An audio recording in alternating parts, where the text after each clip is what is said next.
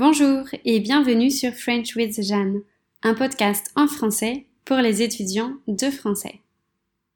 C'est avec grand plaisir que je commence aujourd'hui la série 7 de ce podcast, dont le thème est l'introspection.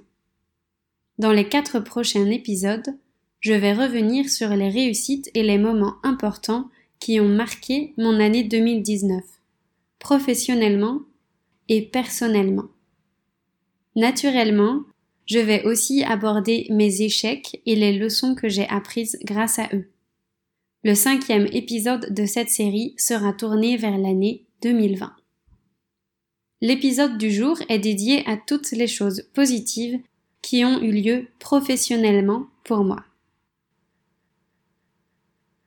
L'année 2019 a été une année extrêmement créative. J'ai créé beaucoup de contenus liés à l'apprentissage du français, dont la majorité est complètement gratuite. Le premier moment marquant a été le lancement de ce podcast, en mai 2019. Ce que vous ignorez sûrement, c'est que j'ai préparé ce lancement pendant des mois. Je voulais absolument avoir trois séries de prêtes avant de publier mon premier épisode. Alors, ça m'a pris du temps. Surtout qu'à ce moment-là, chaque transcription contenait des notes de grammaire et chaque épisode était accompagné d'un test de compréhension orale. Bref, ça a représenté des mois de travail. En août, mon podcast est arrivé sur Apple Podcast, lui donnant plus de visibilité.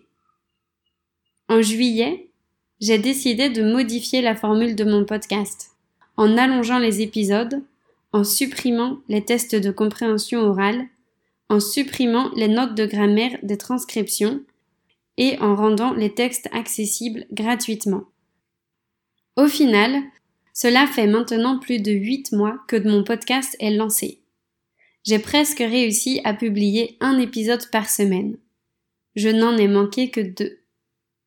Au total, cela représente 35 épisodes, soit plus de 7 heures d'enregistrement. C'est aussi plus de 120 pages de texte. L'une de mes étudiantes a d'ailleurs imprimé toutes les transcriptions afin de pouvoir suivre les audios plus facilement. Et j'étais étonnée de constater que ça remplissait un trieur complet. Pour vous donner encore quelques nombres, il y a quelques semaines, la barre des 20 000 écoutes a été dépassée, ainsi que celle des 1000 followers sur Spotify la plateforme où mon podcast est le plus écouté. Mes auditeurs sont présents dans beaucoup de pays différents.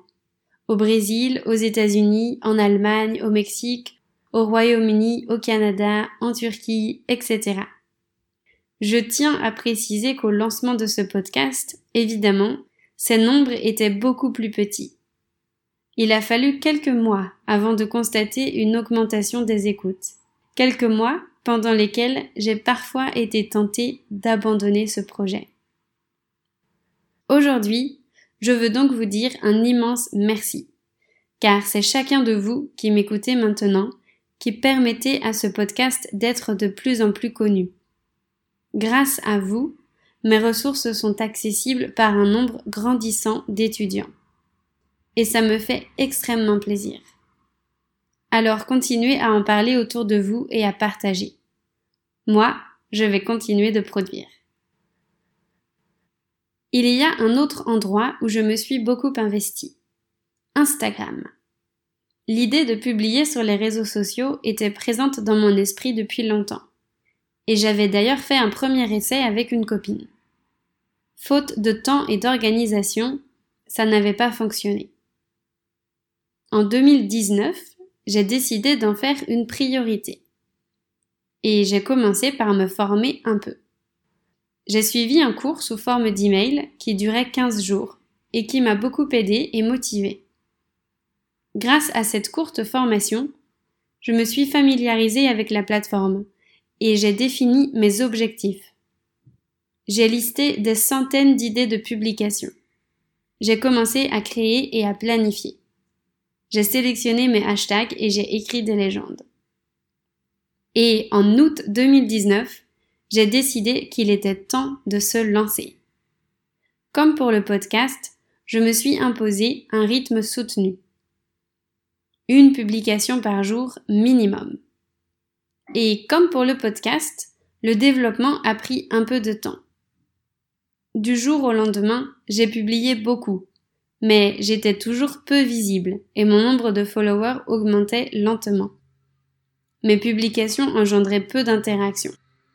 Au fur et à mesure, j'ai modifié ma stratégie pour comprendre ce qui fonctionnait le mieux et aujourd'hui, je crois que je suis sur la bonne voie. J'ai récemment dépassé le cap des 5000 followers.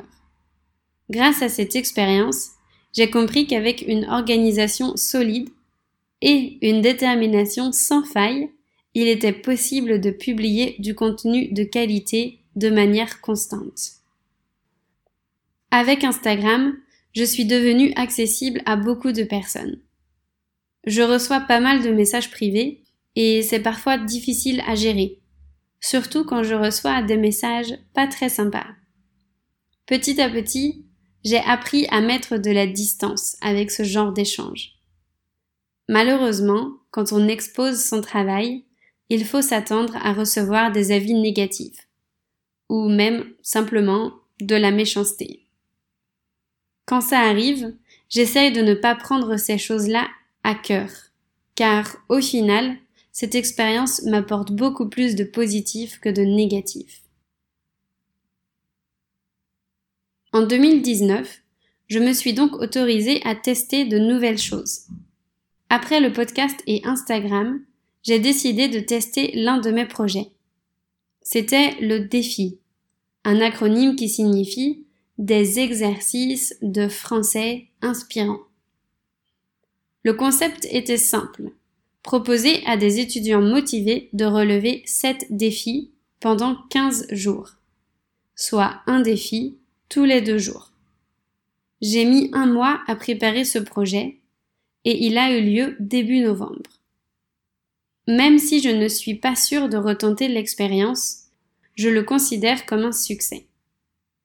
En effet, tout s'est déroulé comme je l'avais prévu, et l'objectif de permettre à des étudiants de pratiquer leur français a été atteint. Je crois que ce projet peut apporter beaucoup aux participants.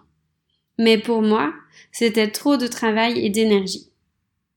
En tout cas, je suis quand même heureuse d'avoir donné vie à cette idée, car c'est le seul moyen de se rendre compte s'il s'agit d'une bonne ou d'une mauvaise idée. Enfin, ma dernière création a été publiée en décembre. Je parle bien sûr de mon e-book 45 activités pour pratiquer le français en s'amusant. Encore un projet qui m'a fait travailler intensément.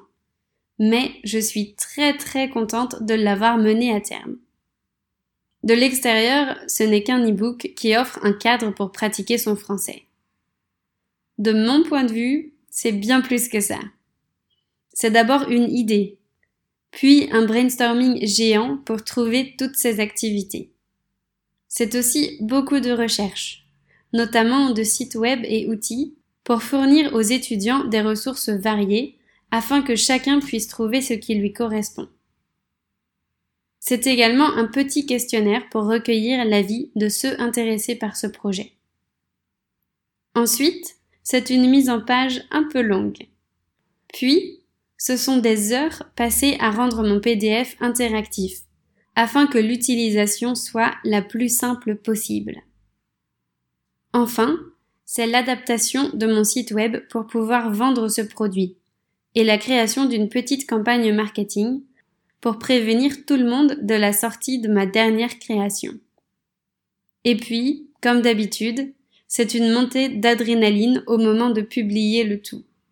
C'est le stress que quelque chose ne fonctionne pas, ou qu'une faute d'orthographe m'est échappée. C'est la joie de constater qu'une première étudiante a acheté mon e-book.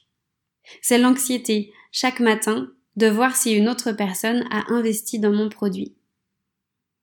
Au final, c'est donc un mélange de créativité et d'organisation, de doute et d'émotion, d'apprentissage et de satisfaction. C'est une folle aventure virtuelle et une course contre la montre pour publier ce fameux e-book avant Noël. Et plus que tout, c'est une belle réussite. À ce jour, 15 étudiants ont acheté mon e-book. J'étais surprise de constater que la moitié d'entre eux sont des personnes que je connais, avec qui j'ai travaillé ou avec qui je travaille actuellement. Je crois que ça prouve la confiance que m'accordent ces personnes. Et si vous faites partie de ces 15 étudiants, sachez que vous avez été à l'origine de sauts de joie des plus spectaculaires. Merci beaucoup pour votre confiance en mon travail. En parallèle de mon podcast, de mon Instagram, de mon défi et de mon e-book, j'ai bien sûr continué à donner des cours de français en ligne. Au total, j'ai donné presque 600 cours de français en ligne à 38 étudiants différents. Là aussi, quelques records ont été battus.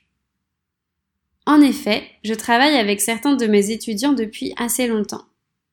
C'est le cas avec Erin, une Australienne avec qui je travaille depuis presque deux ans, à raison d'une session par semaine. On a fait 80 sessions ensemble. La situation est similaire avec Mona, une autre Australienne installée en Suisse, avec qui j'ai fait près de 90 sessions en deux ans. Je peux aussi nommer Edu, un Espagnol avec qui je travaille depuis un an et demi. Ensemble, on a fait presque 60 sessions, toujours dans la bonne humeur. Il y a également Vitali, un Ukrainien qui habite en Suisse, que je vois toutes les semaines. Cela représente plus de 60 sessions.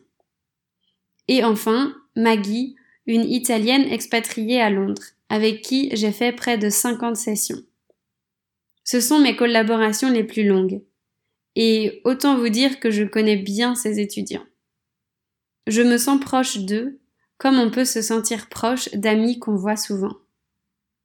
Pendant cette année, j'ai aussi eu la bonne surprise de voir revenir vers moi des anciens étudiants, il y eut Juan, Anna, Alistair, Sean, Danny, Andrew. Grâce à mes cours en ligne, j'ai aussi eu la chance de rencontrer de nouvelles personnes, avec lesquelles j'apprécie travailler. Je pense à Ron, Janie, André, Nikita. Et malheureusement, il y eut des collaborations qui n'ont pas pu continuer, faute de temps ou de vie personnelle trop remplie. En tout cas, cette année 2019 fut, une fois encore, riche en rencontres. D'un point de vue méthodologique, j'essaye sans cesse d'adapter mes cours aux besoins de mes étudiants. Ce n'est pas toujours facile, et ça représente avant tout un travail d'équipe entre l'étudiant et moi. Mais tous ces éléments montrent que ça fonctionne. En 2019, j'ai également travaillé sur mon site web. J'ai notamment investi afin de pouvoir vendre mon e-book directement sur mon site. Et puis, à la fin de l'année, j'ai restructuré le contenu. J'avais envie d'une présentation plus simple et qui aille à l'essentiel. Je voulais montrer clairement tout le contenu et les services que j'offre aux étudiants de français. Je vous invite à aller le visiter si vous êtes curieux. Enfin, le dernier succès dont je voulais vous parler n'est ni virtuel ni relationnel. Il est mental. Il concerne mon état d'esprit. Qu'est-ce que ça veut dire? Je vous explique. En 2019, j'ai ressenti une envie grandissante de prendre des libertés. J'ai eu envie d'avoir une vie qui me plaisait davantage.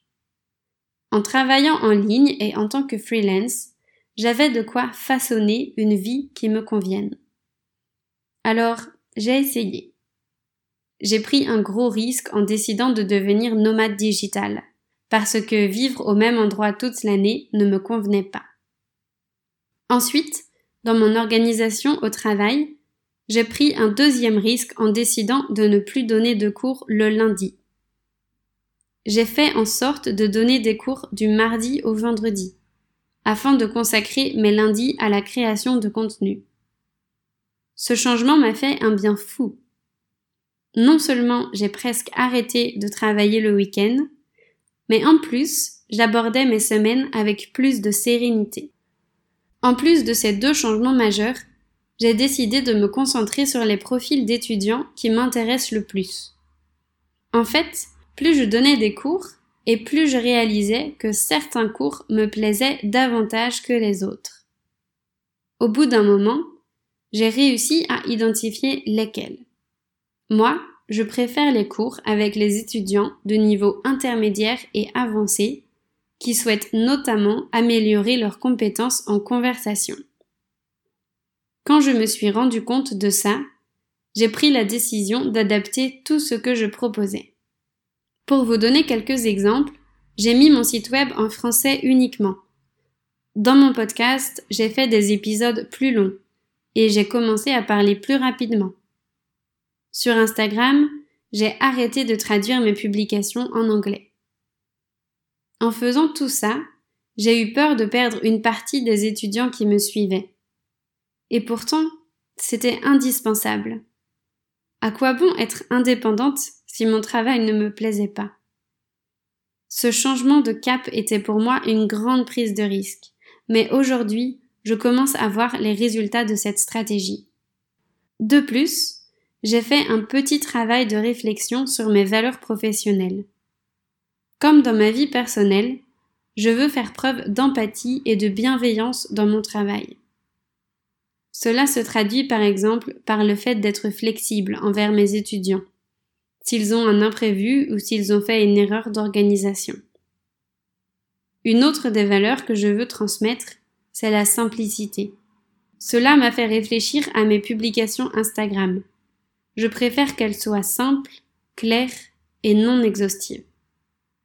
Pour mon podcast aussi, je mise sur la simplicité. À un moment, j'avais envie d'ajouter de la musique dans mes épisodes, mais cela s'est révélé trop compliqué. Tant pis, j'ai accepté cette limite. Enfin, grâce à un livre que j'ai lu récemment, j'ai réussi à déterminer mon pourquoi.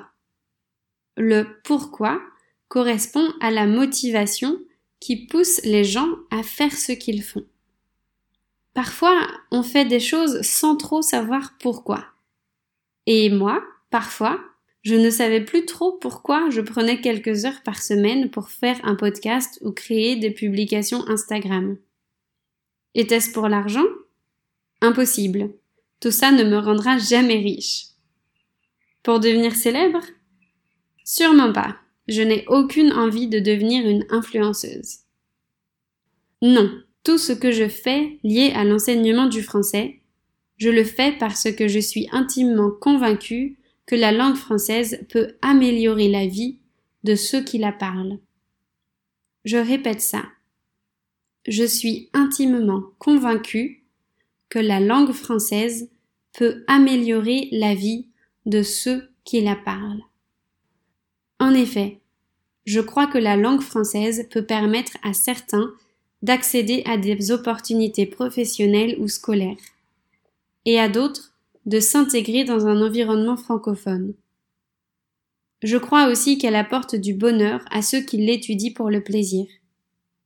Et moi, à ma toute petite échelle, j'ai la sensation d'aider les gens à améliorer leur vie.